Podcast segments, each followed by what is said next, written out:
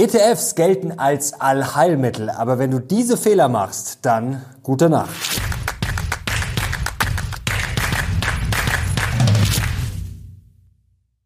Servus Leute und herzlich willkommen in einem brandneuen Video auf meinem Kanal. Mein Name ist Mario Lochner und das Video könnte für den einen oder anderen heute ein bisschen unangenehm werden, denn wir müssen über ETFs sprechen. ETFs sind eine wunderbare Sache, aber nur, wenn ich sie richtig einsetze. Ich kann sie natürlich auch durch Unwissen oder Selbstüberschätzung ja, missbrauchen tatsächlich. Wir müssen heute über diese Studie sprechen. Abusing ETFs, also wie Privatanleger ETFs missbrauchen. Das wird sehr interessant. Da gibt es zwei Kernfehler, die ihr unbedingt unbedingt vermeiden solltet. Und ich werde euch dann nochmal die Vorabpauschale ganz genau erklären, also die neue Steuer auf ETFs. Und jetzt legen wir los. Bevor wir durchstarten, noch zwei wichtige Sachen. Erstens, das wird das letzte Video sein, bevor ich zum Friseur gehe. Also alle, die sich beschwert haben, wenn die jetzt nicht Daumen hoch schon mal geben, dann bin ich wirklich schwer beleidigt. Zweite Sache, die Vorabpauschale, ganz wichtig, die ist nicht neu, aber ich werde euch gleich dann erklären im zweiten Teil, warum sie jetzt wichtig wird und vor allem, warum sie jetzt zum Tragen kommt. Ganz wichtige Ergänzung und auch noch wichtig, die dritte Sache, es ist kein ETF-Bashing, keine Angst. Ich will euch ETFs gar nicht ausreden, aber wir müssen einfach über über Probleme und große Fehler sprechen. ETFs sind eine geniale Erfindung, aber wenn ich sie falsch einschätze, ja, dann kann es auch Probleme geben. Man kann das vielleicht vergleichen mit einer guten Sache wie einem Fitnessstudio. Das ist auch grundsätzlich eine gute Sache.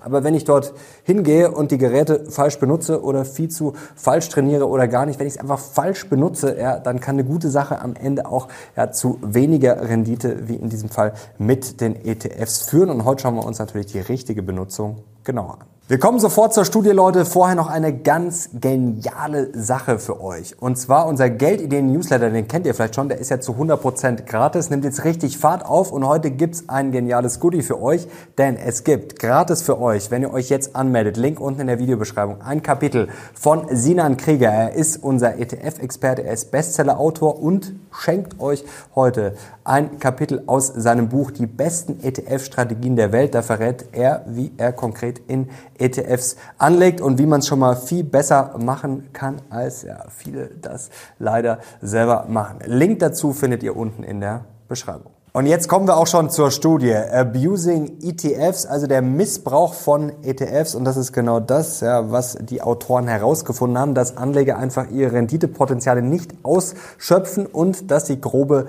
Fehler im Umgang mit ETFs machen. Zu den Fehlern kommen wir sofort. Interessant, die Studie ist bereits erschienen 2017, aber glaube, heute wichtiger denn je und zwar im Fachmagazin Review of Finance ist öffentlich auch zugänglich. Ich verlinke sie euch natürlich auch unten in der Beschreibung. Und was wurde da jetzt untersucht? Deutsche Anleger tatsächlich, und zwar insgesamt 8000 deutsche Privatanlegerportfolios über den Zeitraum von fünf Jahren. Also das ist schon eine gewisse Dauer und die hatten einen Wert von mindestens 5000 US-Dollar, die Depots. Und was ist der erste Fehler, ja, der herausgestochen ist, den viele Anleger machen? Ihr könnt es euch vielleicht schon denken, es ist schlechtes Market Timing. Ja? Timing ist halt immer wieder ein Problem und für diese Studie wurde eben wieder mal der Klassiker herausgefunden, dass zu oft gekauft und verkauft wird. Und das treibt die Performance in den Keller und zwar jedes Jahr im Schnitt um 0,77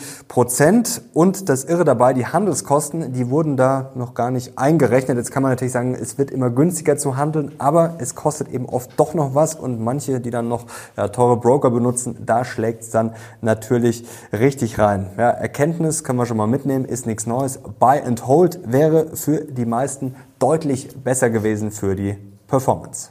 Und jetzt kommen wir zur wichtigsten Erkenntnis. Wenn die Anleger umgestiegen sind von Einzelaktien auf ETFs, was haben sie dann gemacht? Ja, sie haben ihre Fehler einfach beibehalten. Also es wurde mit Aktien gezockt, es wurde mit ETFs dann weiter gezockt und das ist natürlich schon sehr, sehr interessant. Also die Muster haben sich gar nicht verändert. Also die erste wichtige Kernbotschaft ist einfach, ETFs sind nur so gut, ja, wie man sie einsetzt und ein ETF grundsätzlich, jetzt kommen wir wieder zum Fitnessstudio, ist eine sehr, sehr, sehr, sehr gute Sache, wenn ich damit natürlich trotzdem wild rumtrade, wenn ich keine Strategie habe und wenn ich meinen Sparplan nicht durchziehe, ja, dann sind ETFs ETFs sehr, sehr schnell eine genauso schlechte Wahl oder vielleicht sogar noch eine schlechtere als Einzelaktien. Und jetzt kommen wir zum zweiten wichtigen Grund, warum Anleger mit ETFs schlecht performen. Die Produktauswahl. Wir können es ganz einfach ausdrücken. Sie suchen sich die falschen ETFs aus und die Autoren haben als Vergleich einfach immer ein ganz einfaches Portfolio genommen und zwar ein sehr günstiges ETF-Portfolio und zwar sehr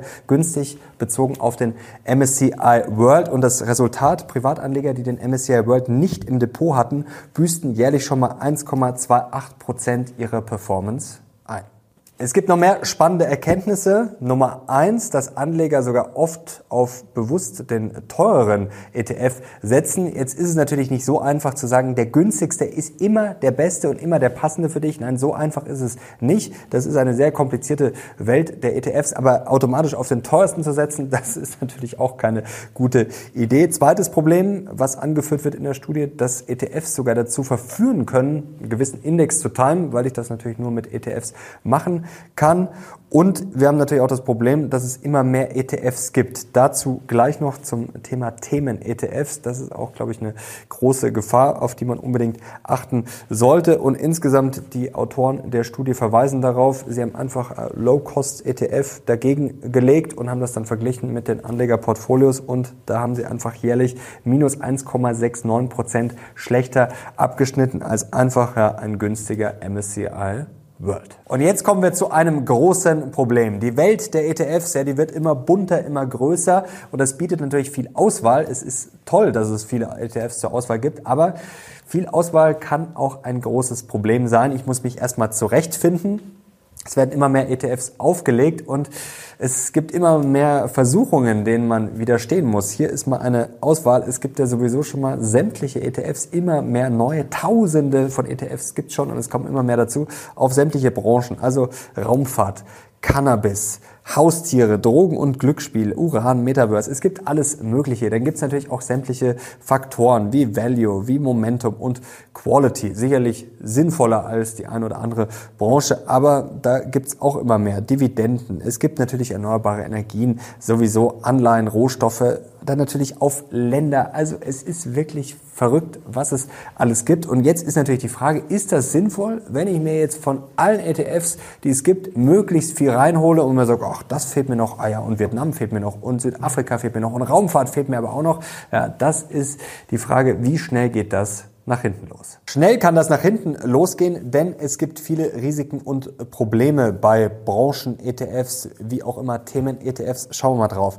Erstens, sie haben in der Regel höhere Kosten. Ich kann ja den breiten Markt mittlerweile schon super, super günstig abbilden und auch viele marktbreite ETFs. Also ich muss kein MSCI World nehmen. Ich kann natürlich auch die Region anders abbilden und dann auch günstig. Aber wenn ich Themen-ETFs habe, da bin ich dann halt schnell mal bei Kosten von 0,5 oder dann vielleicht sogar 0,7, 0,8 Prozent. Also ich habe schon mal höhere Kosten, die muss ich erstmal wieder reinholen. Zweites Problem, die Diversifikation. Also wenn ein Themen-ETF sehr breit ist, dann ist schon wieder die Frage, ja, bringt's der wirklich, setze ich dann wirklich auf die Branche oder habe ich dann die Guten drin, die Verrecker und es gleicht sich dann am Ende schon wieder aus. Also da muss man auch immer drauf schauen, ob die Diversifikation entweder viel zu breit ist oder viel zu gering und ich hole mir dann viele Klumpenrisiken rein. Also wenn dann in so einem Themen-ETF eine Aktie 20 Prozent ausmacht, dann ist das schon sehr gefährlich, gerade bei den äh, Clean Energy ETFs und Co. Da gab es teilweise schon extreme Klumpenrisiken und man sieht ja dann auch, wie schnell das dann dahin gehen kann, wie im Jahr 2023. Und das größte Problem vielleicht, ja, es sind oftmals einfach Trends. Also solche Themen-ETFs entstehen in Marketingabteilungen und dann läuft etwas sehr gut und dann heißt es in der Marketingabteilung, hm, da läuft gerade was richtig gut, dann müssen wir natürlich einen ETF auflegen und dann habe ich natürlich so einen gewissen Schweinezyklus. Also es läuft was gut, dann kommt der ETF und dann im Zweifel ja, ist vielleicht die Party schon vorbei.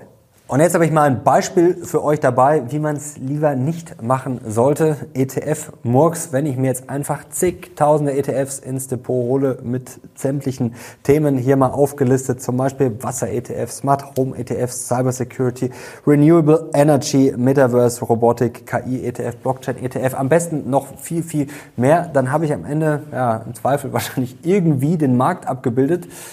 Zweifel schlechter als den echten Markt, nenne ich jetzt mal den MSCI World oder FTSE All World, weil ich dann eben doch gewisse Klumpenrisiken habe. Also ich habe dann irgendwie einen Markt, der dann vielleicht schlechter ist, weil ich Hypes drin habe und so weiter und so fort und Klumpenrisiken habe dann vielleicht mehr Wohler, vielleicht schlechtere Rendite und vor allem habe ich eben wieder die höheren Kosten. Ihr seht hier, das sind jetzt mal lauter Beispiele und die, wie gesagt, muss ich ja auch erstmal rein verdienen und auch immer ganz wichtig, zum Beispiel Wasser ist ein super interessantes Investmentthema, absolut, aber ihr müsst euch, wenn ihr euch sowas anschaut, immer anschauen, was sind da für Unternehmen drin. Und jetzt nehmen wir mal so ein Wasser-ETF, da sind dann zum Beispiel 30 oder 40 Unternehmen drin, dann schaut euch gerade mal die größten Positionen an und überlegt euch mal, wie viel verdienen jetzt die Unternehmen konkret mit Wasser zum Beispiel. Metaverse ist auch so ein Thema. Schaut euch die Player an, schaut euch die Aktien an und dann überlegt euch mal, wie viel vom Umsatz machen die denn jetzt konkret mit den und den Themen, weil oft ja, ist das einfach auch äh, gutes Marketing und unterm Strich